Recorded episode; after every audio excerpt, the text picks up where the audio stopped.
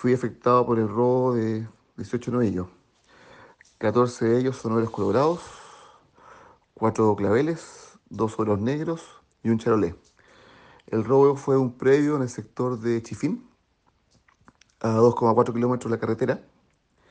Eh, ya se realizó la denuncia a Carabineros de Río Negro, también en la PDI, quienes me han prestado su ayuda.